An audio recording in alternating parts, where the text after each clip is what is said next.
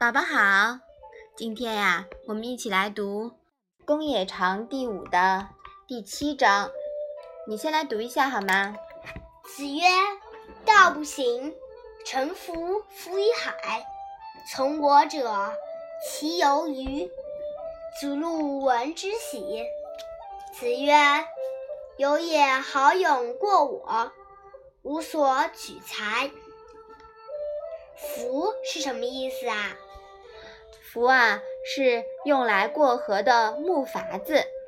从是什么意思啊？从啊，是跟随、随从的意思。这一章是什么意思啊？孔子说：“如果我的主张行不通，我就乘上木筏子到海外去。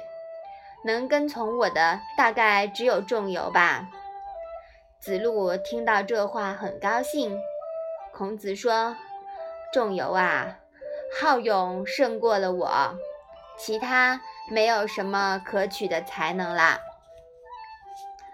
孔子在当时的历史背景下，到处推行他的德政、礼制主张，但他也担心自己的主张行不通，开玩笑说要隐居海外去。他认为子路有勇。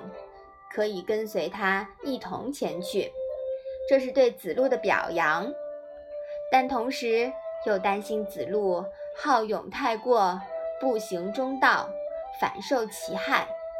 于是指出子路的不足，仍在于仅有勇而已。所以说呀，光有勇是不行的，是吧？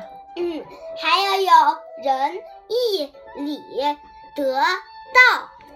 嗯，宝宝说的真好。好了，我们把这一章啊复习一下吧。子曰：“道不行，臣服夫以海。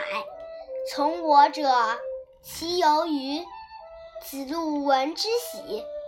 子曰：“有也好勇过我，无所取材。”嗯，那我们今天的《论语》小问问呀，就到这里吧。谢谢妈妈。